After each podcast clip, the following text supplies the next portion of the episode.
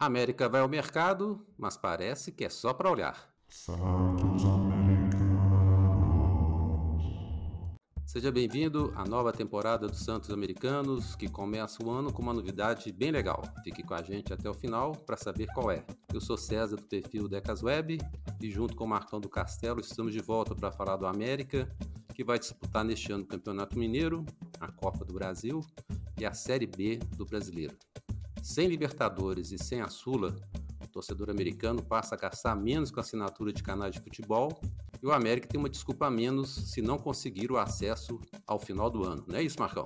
Fala César, Decas Web, torcida do América Futebol Clube, terceira temporada dos Santos Americanos, estamos de volta. Vocês acharam que nós não voltaríamos, mas estamos de volta. É, César, é até meio frustrante, né? Porque gente vai conversar ao longo desse primeiro episódio de 2024 sobre a questão do mercado, a busca por novos reforços. Não que a gente esperasse grandes e grandes contratações, a gente estava três anos acostumado com jogadores que pelo menos a gente conhecia de nome, né? Ou até de passagens é, não tão distantes não, no futebol brasileiro em termos cronológicos, né? Não que eles vão me deixar saudades, né? Os que foram aí foram bem dispensados, mas quando você vê o América trazendo tão pouco e jogadores que particularmente eu nunca vi jogar porque eu não estava acompanhando a série série B, é o único alento, ao meu ver, é o Moisés. E parabéns, viu, Moisés, pela entrevista na apresentação. Gostei muito da sua postura, do seu discurso. É jogador desse naipe que a gente gosta ou gostaria que jogasse um número maior de, de profissionais do seu quilate. Pena que o Juninho ligou para ele, isso me preocupa, certo? Esse episódio está sendo gravado antes da nossa estreia no Campeonato Mineiro e por isso hoje vamos começar falando das escolhas que o América fez para esse início de temporada, com a contratação de poucos jogadores, como o Marcão acabou de falar, a dispensa de muitos e a formação de uma comissão técnica extremamente jovem. O América está que nem consumidor que entra na loja e diz que só está olhando, né, Marcão? ah, meu Deus. A gente tem que voltar com aquele humor ácido, César.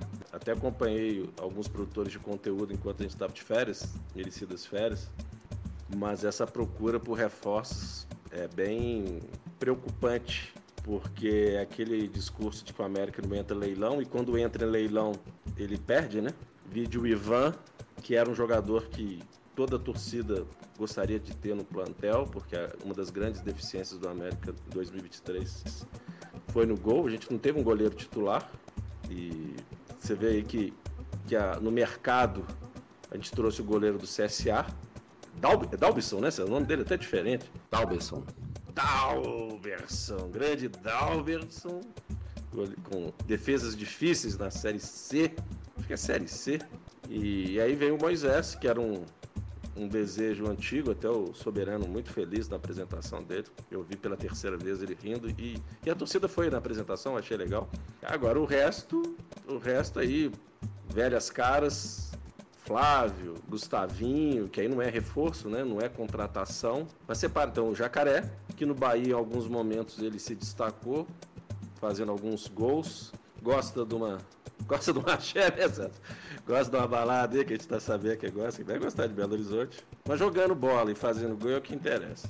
E o Fabinho, que particularmente eu não tenho a mínima ideia como o Fabinho vem. Eu sei que é um jogador de lado, mas que fez alguns gols como centroavante. E ainda tem o Felipe Amaral, que foi anunciado na terça-feira. Então, assim, pouquíssimas contratações de um time que teve a defesa mais vazada do Campeonato Brasileiro. Melhor dizendo, da história do Campeonato Brasileiro. A defesa é uma grande preocupação que eu tenho, César. E o América até agora trouxe um goleiro que é considerado o reserva de alguém que vai vir para ser titular. E até agora a gente não sabe quem que é. Continuamos com os zagueiros, até para a escalação no jogo treino que teve, se não me falha a memória, contra o Atlético, Ricardo Silva e Éder. Na lateral esquerda, Marlon. E na lateral direita, Daniel Borges. Então, ao meu ver, pouquíssimas contratações e, e o Cauã, na apresentação dele, falou que o elenco está sendo muito bem avaliado e tudo mais, mas eu, eu tô, tô eu falar preocupado já no início do ano, a torcida fala assim, mas você é muito pessimista, Marcão. Eu tô com uma certa ansiedade, César. E você? É, o América perdeu nesse essa virada de temporada, né, 2023 para 2024, 18 jogadores. Três goleiros, quatro zagueiros, um lateral direito, um volante, um meia e um, dois, três, quatro, cinco, seis, sete, oito atacantes. Fica uma carência muito grande nas posições, né? Para se ter uma ideia, na primeira semana, nos primeiros dias de treinamento, a América só tinha dois goleiros, o Jori e o Talberson. No primeiro teste, jogo treino que a América fez contra o Atletic, o Jori já estava machucado, o América só tinha um goleiro, né? Tem os goleiros do sub-20. Né? Se a gente está ou a gente sempre reclama do Jori por a falta de experiência e outras características dele, você está arriscado, mesmo que seja no Campeonato Mineiro, você ter que jogar com, com goleiro sub-20. Zagueiro, a América tem três agora. Ricardo Silva, Éder e o Júlio César. E a gente sabe que o Éder leva um cartão amarelo pro jogo. Então a América precisa, no mínimo, um zagueiro para compor, para ter duas duplas de zaga.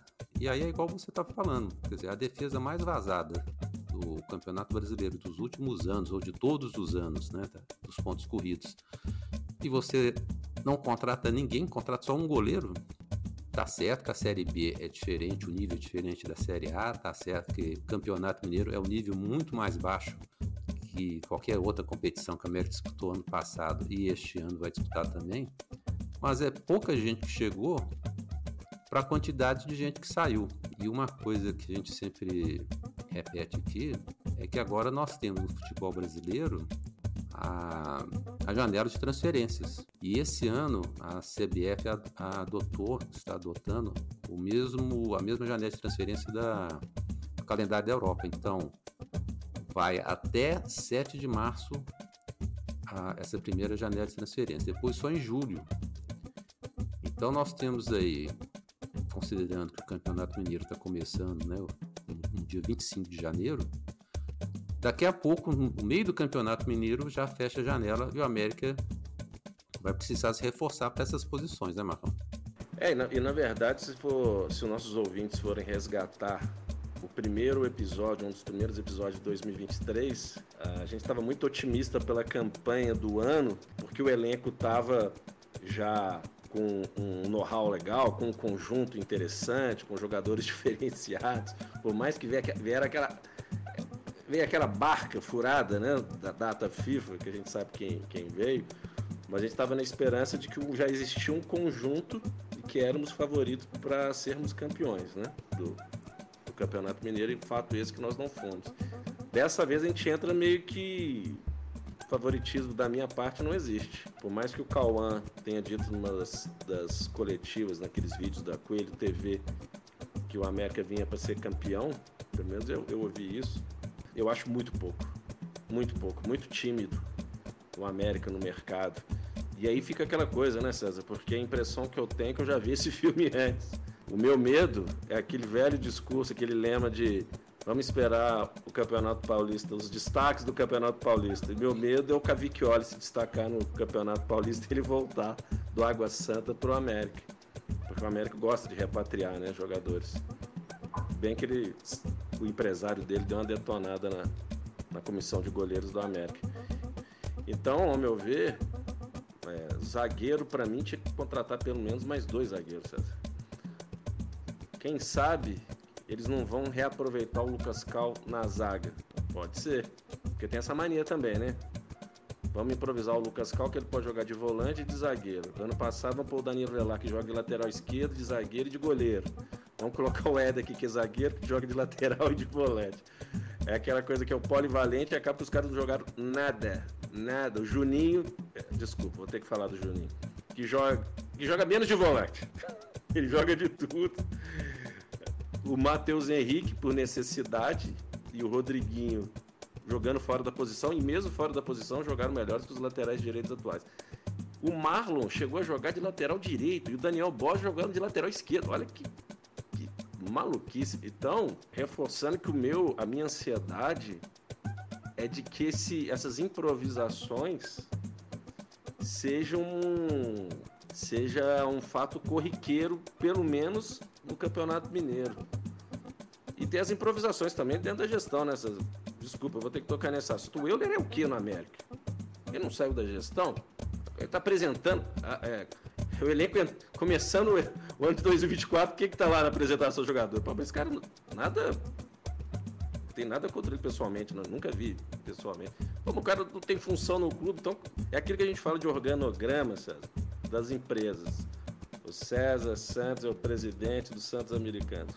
O Marcão do Castelo é o presidente da SAF do, do, do Santos Americanos. São Benedito é. Sabe? Aí a gente vai. A hierarquia do Santos. Eu não entendo, cara. Já começamos esquisito, César. Já começamos esquisito. É, você estava falando do Campeonato Paulista. A primeira fase do Campeonato Paulista termina dia 10 de março. A janela de transferência fecha no dia 7. Então, ao contrário de anos anteriores, que o América podia esperar acabar o Campeonato Paulista para ver quem ia sobrar, que o América também não contrata ninguém destaca, é quem sobra do Campeonato Paulista ele vai lá e contrata, especialmente esse ano que ele vai disputar a Série B, mais difícil vai ser o América contratar alguém que realmente tenha se destacar no Campeonato Paulista. Então, não tem tempo para isso. Né? Ou a América contrata agora, ou vai contratar, na verdade, para a segunda janela de transferência, que é em julho, aí já vai ter várias rodadas do, da, da, Série B disputadas. Então, cogita-se, né, cogitou-se né, a, volta do Eduardo Bauman para compor a zaga do América. Ele vai ter uma suspensão pela FIFA até maio e existe a possibilidade dessa suspensão ser reduzida e aí ele viria para o América. Mas, de qualquer maneira, falta, né? Falta. Não, não vai ser o Bauman que vai compor a defesa, que vai ficar completa, não vai ser. O América precisa de goleiro, né? Já levou um tombo no caso do Ivan, que recebeu o tombo aí do Internacional. E perdeu o Breno também, né? Que foi, foi negociado. Então, uh, de positivo, acho que nessa, nessa virada de ano aí, foi a permanência do, do Mastriani e do Martinez, que se tivessem é, sido negociados, o elenco estaria muito mais fraco, muito mais desfalcado. E a permanência deles após essa longa novela, vai para o Barro Preto ou vai para Curitiba, né? Felizmente os dois ficaram e ninguém quer pagar o dinheiro que o América está pedindo, né? Com, com, com, toda com toda justiça pelo que ele pagou pelo Martinez e Mastriani. Vou ter que resgatar sua última fala, é, resgatar sua linha de raciocínio. Primeiro, choradeira dessa da mídia da, como diria o professor, meu problema da mídia, da mídia mineira sobre o Martinez é uma coisa horrorosa, né? não que me surpreenda, mas gente do céu, uma choradeira. Da torcida de lá eu até entendo. Agora a, a, a, mídia mineira é uma coisa que beira o ridículo. E, e muitas vezes com as informações mais desconectadas que todas.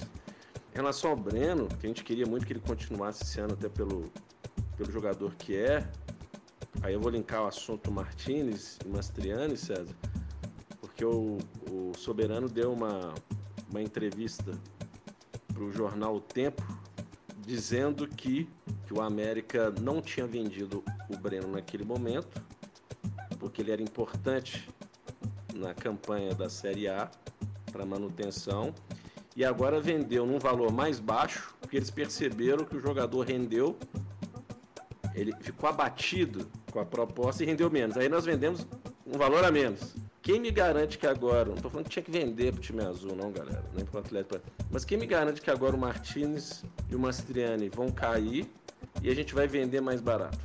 Interrogação. A minha esperança, apesar de não ser tão grande, é que essa turma tivesse aprendido com os erros do ano passado ou dos anos anteriores, mas parece que não. Mas parece que não. Buscar essência, vamos buscar essências vamos buscar essência que o América é, é um clube que forma jogadores, treinadores e dirigentes. Dirigentes, dois, né? Dois que ficarão, o resto continua aí, certo? Marcão, e o que, que você achou da escolha do América em ter o Cauã de Almeida como seu treinador, sendo que ele é um profissional que vai fazer a sua estreia nessa função justamente no ano em que o clube precisa voltar para a Série A? Acho arriscadíssimo, César. Arriscadíssimo. Diante de uma responsabilidade dessa, onde ficamos, vou falar mal acostumados, mas eu, é bem acostumado de ficar na Série. A gente cai. O clube cai para a Série B e tem que resgatar a autoestima do torcedor e confiança no clube, no time, na gestão. Eu vejo uma carga de responsabilidade muito grande nele que ele nunca enfrentou em clube algum como treinador. A experiência dele se limita a assistente técnico. Dizem que ele é um estudioso, né? O Lisca gostava muito dele, alguma coisa envolvendo clubes de Portugal. Enfim, eu não entrei no currículo vitae do, do, do Cauã, não entrei no LinkedIn do Cauã, certo? Mas mais do que o Cauã, é a formação de uma comissão técnica meio às pressas. Ele não tinha uma equipe formada. Então foi meio um junta-junta, né? Assim, meio Frankenstein. Não tô falando que os caras que estão vindo são incompetentes, não. Mas é uma filosofia de trabalho que eu não sei se, diante o grau de urgência, vai se encaixar tão rápido. E precisa ser rápido. Ah, o Campeonato Mineiro não vale nada. O Campeonato Mineiro é aquele discurso, né? Aquele, esse, esse discurso é bem variável, né, galera? Porque se o Campeonato Mineiro é para servir para a Série B. Mas se não ganhar o Campeonato Mineiro, a gente fica pé da vida. Então, eu acho muito arriscado e não sei até que ponto ele vai ter autonomia de tirar aqueles jogadores que você sabe quem são. Pelas fotos que eu vi de treinamento, tem um deles, ah, vou falar, o homem de terno, parece uma foto ele tentando marcar ou tirar a bola de um cara do Atlético. Na foto você vê que não conseguiu, né? Porque tá lá atrás.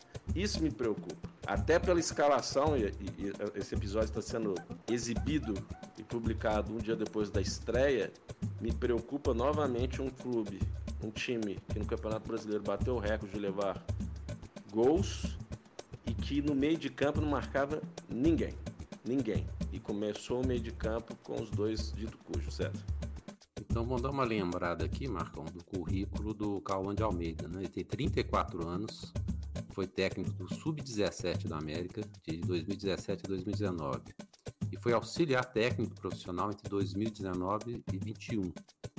Assinou um contrato até o final de 2024. Na parte teórica, né, ele é mestre em treino de alto rendimento voltado ao futebol pela Universidade do Porto formado em Educação Física e pós-graduado em Especialização do Futebol e possui licença 1 da UEFA e licença A da CBF. Depois que ele saiu da América, ele passou pelo Vasco Internacional e Corinthians. em Portugal trabalhou no Futebol Clube de Infesta. Para compor a comissão técnica, o América contratou o auxiliar técnico Leonardo Xered, preparador físico Leonardo Almeida, treinador de goleiros Eduardo Melgarejo, ou Melgarejo, e o treinador de goleiros Everton Coelho, que estava na equipe sub-20, é, subiu para profissional. Pegando o currículo dessa comissão técnica, me parece que o Cauã nunca trabalhou com, com nenhum deles. Não, talvez tenha feito cursos na, na CBF, alguma coisa assim, estudado juntos. Mas o Leonardo Alves de Almeida, aí sim eu olhei no LinkedIn, viu, Marcão? No LinkedIn dele ainda está é, ele como auxiliar de preparação física do Barro Preto Esporte Clube, né? Que você sabe de quem que eu estou falando. Ele ficou lá durante dois anos e oito meses. Foi preparador físico de 2020 a 2021 do Clube de Vespasiano. Foi preparador físico de 2019 a 2020, nove meses, lá em Portugal. Foi preparador físico das categorias da categoria sub-20 no, time do Barro Preto de 2010 e 2019, preparador físico do mesmo time nas categorias sub-14, 15 e 17. Então você vê assim que o currículo do cara é um cara inexperiente. Como equipe profissional, ele basicamente ele tem é, dois anos, pouco mais de dois anos, na equipe profissional e como auxiliar de preparação física. O outro, o outro membro da, da, da comissão técnica é o Leonardo Xered. Ele estava no Flamengo desde 2017. No LinkedIn dele também ele estava como treinador de futebol.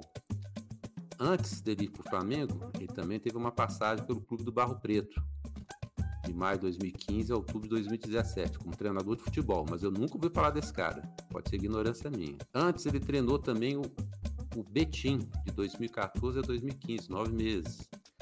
E treinou o Ubaense, de 2012 a 2014.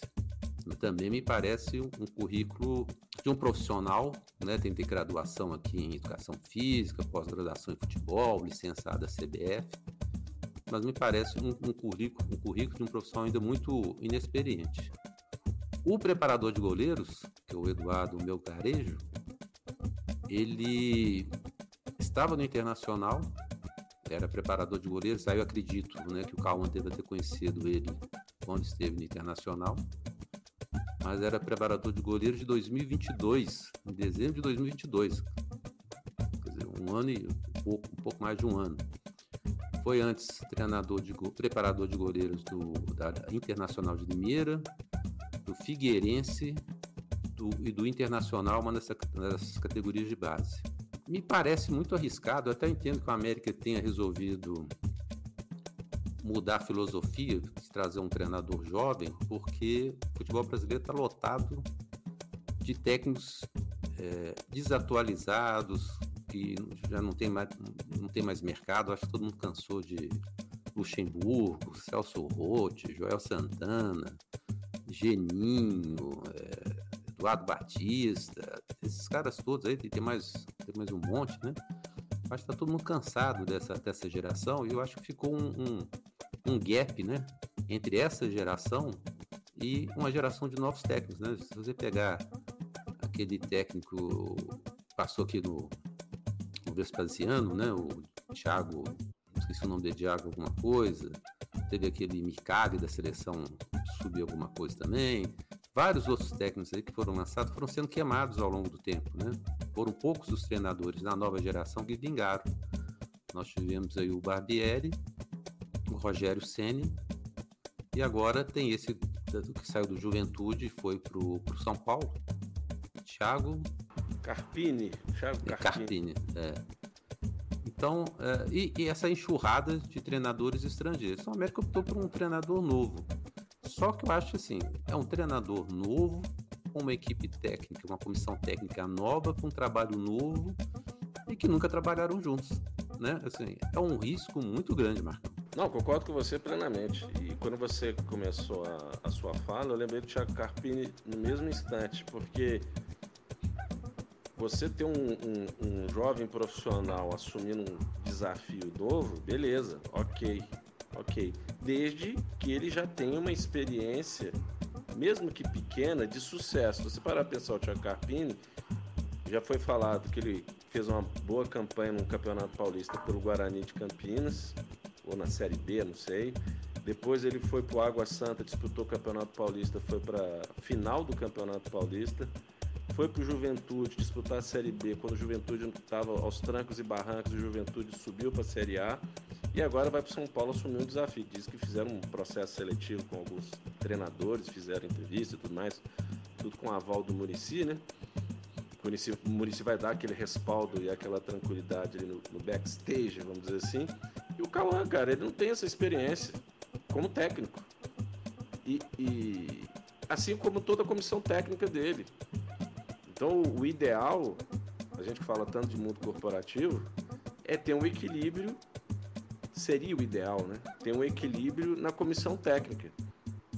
Que fosse Cauã como técnico, que a gente sabe que o Giacomini é o, é o como é que chama? Não sei o que permanente, auxiliar técnico permanente, precisaria dele ter um respaldo aí esse respaldo poderia ser de um diretor de futebol, para segurar a bronca ali. A questão da autonomia que eu te falei. Será que ele vai ter autonomia para escalar os, os melhores ou tirar os medalhões? Porque aí se você tem um diretor de futebol ali e fala assim, olha, Cauã, você vai escalar o que tem de melhor, porque é isso, isso, isso, eu vou segurar essa bronca, entre aspas, segurar essa bronca. Mas é fortalecer o poder do cara para escalar quem é melhor pelo perfil do Cascardo, gente já viu como é que é. Eu lembrei aqui do, daquele outro cara, necessário, sabe? Bateu um déjà vu aqui, também que era o outro cara meio viajandão, né? Que é o, é o soberano, né, cara? Que vai, que vai ali junto com a turminha dele ali, o Homem de Terno e o Juninho, para escalar. E aí isso me preocupa, desculpa, isso me preocupa. Então torço, como a gente sempre diz, né? Você costuma dizer também de queimar a língua, torrar a língua, que dê certo, porque ele parece um cara, uma boa pessoa. A gente precisa de resultado, né? A gente não precisa de uma boa pessoa, a gente precisa de resultado. Tô ansioso. vou usar o termo ansioso para não usar o outro termo. E assim como eu, tem vários outros. Torço para que dê certo, o mais rápido possível. Mas ele precisa de ter material humano para montar um time no mínimo competitivo no Campeonato Mineiro, no mínimo competitivo no Campeonato Mineiro e que suba para a Série A. Aí, aí você pode falar assim, pô, os clubes da Série B estão é, se reforçando, né? Questionáveis as contratações, mas eles foram para o mercado. O Santos contratou uma turma de veteranos ali, mas pelo menos tem. A gente conhece o histórico. Vai dar certo ou não, a gente não sabe, porque tem uns ali que já passaram por aqui, né? Cachaçares, Pedrinho. E outros até que o, que o, o Messias, até outros até que já tava lá no elenco. Mas eu achei legal do Santos, o que, que eles fizeram? Jogadores que caíram para a Série B, a galera nem entrava, nem entrou mais no clube para pegar as coisas. É isso. Sujou a imagem do clube, tchau. Você não entra nem na porta aqui do clube. Aqui não. Porque nós somos, nós temos know-how na Série B. Você viu o time do Amazonas, você viu o tanto de gente com o Amazonas. É uma SAF, né? Pelo que eu entendi, é uma SAF. Vou repetir o que eu falei. Não vai ser fácil. Não vai ser fácil. América não entra em leilão, não entra em dividida em negociação. Me preocupa. E voltando um pouquinho ao assunto aí da, da comissão técnica, pode até ser que na hora que esse episódio for publicado já tenha alterado. Se vocês entrarem no site do América, não tem o Cauã de Almeida como, como técnico do América. Tem uma notícia, mas a comissão técnica não consta nem o nome do Cauã, nem o nome de todos esses profissionais que eu falei. Então, assim, é uma coisa que eu sempre critico e falo aqui, é a importância de um time ou de qualquer empresa ter um site atualizado uma primeira pesquisa, você quer uma informação de uma equipe, de uma empresa, você vai no site dela, né, da equipe, do time, do clube, da empresa, e vai pegar a informação lá. Aí você vê lá que quem é o membro da comissão técnica é o Jacomini. Então, para mim é sempre uma, uma tristeza ver que o departamento de marketing do América, ou seja lá qual o departamento que é responsável pelo site do América, ter tão pouca importância para o site oficial do clube. E a outra coisa que eu queria dizer é, é sobre a apresentação do Cauã. Né? Quando o Salum apresentou o, o Cauã, Cauã de Almeida, ele disse que o América tem em sua história uma capacidade, abre aspas, né, como o pessoal gosta de dizer, tem em sua história uma capacidade muito grande de lançar novos treinadores que fazem sucesso e constroem boas trajetórias. Aí ele citou Flávio Lopes e Felipe Conceição. Cadê o Felipe Conceição? O Felipe Conceição fez um bom trabalho no América e hoje, se não me engano, vai dirigir o Berlândia no Campeonato Mineiro. Rodou já o Brasil todo, não deu certo. Não é um treinador que fez sucesso, né? Saiu do América Bragantino e não, não fez esse sucesso, não. E o Flávio Lopes, né? A gente tem que ser grato a Flávio Lopes que nos deu o título aí da, da Sul Minas. Mas o Flávio Lopes também não, infelizmente, né, também não teve uma carreira muito longa. Então, esse tipo de escolha, baseado nessas, nesses discursos, né, de que o América tem um DNA formador não só de jogador, mas também de técnicos e dirigentes, eu fiquei pensando, qual, qual o dirigente que o América lançou? Paulo Brax? O que mais? É por isso que eu falei, por isso que eu falei, citei, não citei nominalmente, mas é o Paulo Brax e o Alexandre Matos. Ah, é o Alexandre Matos, sim. São, são, são os dois, porque Ricardo Drubski, é, é, prefiro não citar os outros dois. É, são esses, são esses Não, só, só, só, só, tem esses dois, né? Só tem esses dois. Com aí. todo respeito aos, aos demais, né? Mas quando você fala que fizeram sucesso, fazer carreira é uma coisa, fazer sucesso é outra, né? Então a gente torce pro Calvin de Almeida, parece um cara muito legal, um cara, na teoria, muito bem preparado. Torço para eles terem muito sucesso na América, que eles repitam o sucesso que Felipe Conceição e o Flávio Lopes tiveram no América. Mas, é, como o América nada tem coerência, eu lembro que quando o Mancini chegou à América, o próprio Salão falou como ele revolucionou os treinamentos do América, a forma do, do América trabalhar, passou a ter nutricionista, o jogador tem, tem de fazer um lanche antes de entrar em campo, tinha que esperar um tempo, depois ele ia para fisiologia, depois ele passava não sei aonde, passava no departamento médico, para só aí que o cara ia treinar. Qual que é a novidade que o Cauã e a comissão técnica é, está trazendo para a América? Né? E esse tipo de evolução, o treinador é, mais experiente, mais rodado, ele traz para o clube.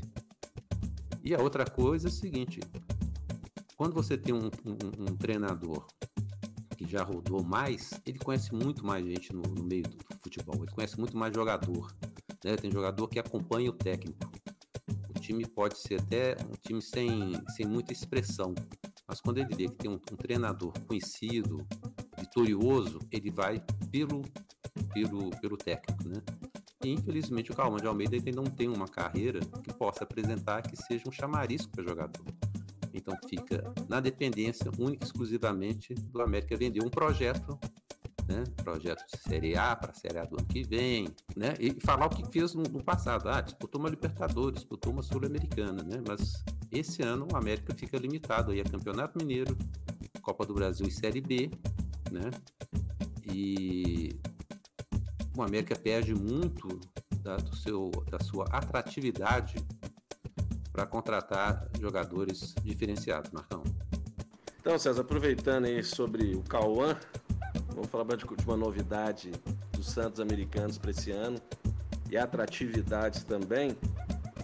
Essa é uma das primeiras das iniciativas que eu e o César pensamos para o ano de 2024, César. Essa é uma novidade boa para o América, vamos dizer assim, para a torcida do América. César tratar a torcida do América da forma que merece. Qual que é, César? Pois é, é, em retribuição ao crescimento da nossa audiência ao longo do ano passado, este ano nós vamos sortear mensalmente uma caneca de chopp de 500 ml com escudo da América entre aqueles ouvintes que comentarem no nosso canal do YouTube. É só comentar e você já recebe um número para o sorteio, limitado ao número conquistado por episódio no episódio seguinte você voltar a comentar no nosso canal do YouTube, você ganha um novo número para concorrer com ele. Aqueles que contribuírem com o canal com qualquer valor acima de R$ reais via Pix para podcast santosamericanos.gmail.com vão ter direito a um número extra, independentemente do valor da contribuição. O primeiro sorteio acontecerá no início de março, vai levar a caneca personalizada àquele ouvinte que tiver a dezena ou centena final igual ao do primeiro prêmio da Loteria Federal, da data que vamos informar oportunamente. Lembrando que quem só curtiu o episódio não participa do sorteio. Quem mora em Belo Horizonte vai receber o brinde diretamente das mãos do Marcão. Quem está fora de BH vai receber pelos Correios. Agora, se você vive fora do país, você também pode participar, bastando indicar o endereço de entrega aqui no Brasil. Essa caneca maravilhosa é um presente dos Santos Americanos e da Contacto Brindes. Visite a página deles no Instagram, arroba ou site www.contactobrindes.com.br e veja a enorme variedade de produtos promocionais para a sua empresa ou seu evento.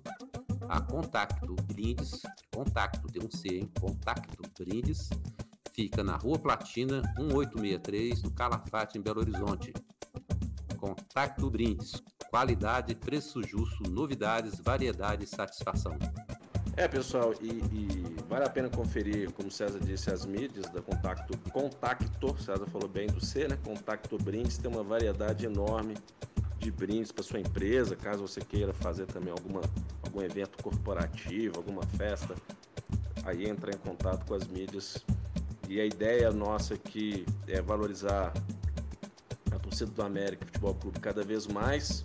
A gente vai estar relembrando essas regras, né, César? Vamos dizer assim, na, nas nossas mídias sociais. E contamos com a colaboração de vocês, que à medida que mais gente ouvir, é que a gente, o desafio é ter mais massa crítica, mais ouvintes. Compartilhe o link do episódio. Esse é o primeiro de 2024 da terceira temporada. Terceira temporada, César. Quem diria? Terceira temporada. Então compartilhe o link, comentem para vocês terem o número e caso você possa contribuir, como César bem disse, com um valor mínimo de R$ reais no Pix, podcastsantosamericanos.gmail.com, o número extra. A caneca a gente, junto com o contato Brindes, a gente vai sortear. Agora, o golo é por conta de vocês, né, galera? E caso o número sorteado não tenha vencedor, fica acumulado para o próximo sorteio de abril, tá? Então, em abril, se não tiver, então se não sair em março, em abril vão ser duas canecas, se não sair em abril, março, em maio vão ser três e por aí vai. É, agora que você ouviu o episódio, se inscreva no nosso canal do YouTube e deixe o seu comentário para concorrer, hein? Mesmo que esteja nos ouvindo por uma das plataformas de áudio em que o programa está disponível. Muito obrigado por nos acompanhar. Na semana que vem estamos de volta com Santos Americanos. Abraço a todos e Marcão, até a próxima sexta-feira. Então, César, aquele abraço a você, a torcida do América, parabenizar aí ao time do América na, na Copa São Paulo de Futebol Júnior. Começou, quer dizer, não vou falar que começou meio desacreditado, porque todo mundo estava acreditando numa campanha boa, mas o time estava jogando tão mal e classificou com três empates, depois foi um outro empate. Nós fizemos até uma pesquisa com a nossa audiência se acreditava que o, que o time iria longe, pelo menos aonde chegaria, e quase 70% dos nossos ouvintes votar que eu não iria tão longe. Então, parabéns à comissão técnica e ao nosso DNA formador, César. Aquele abraço!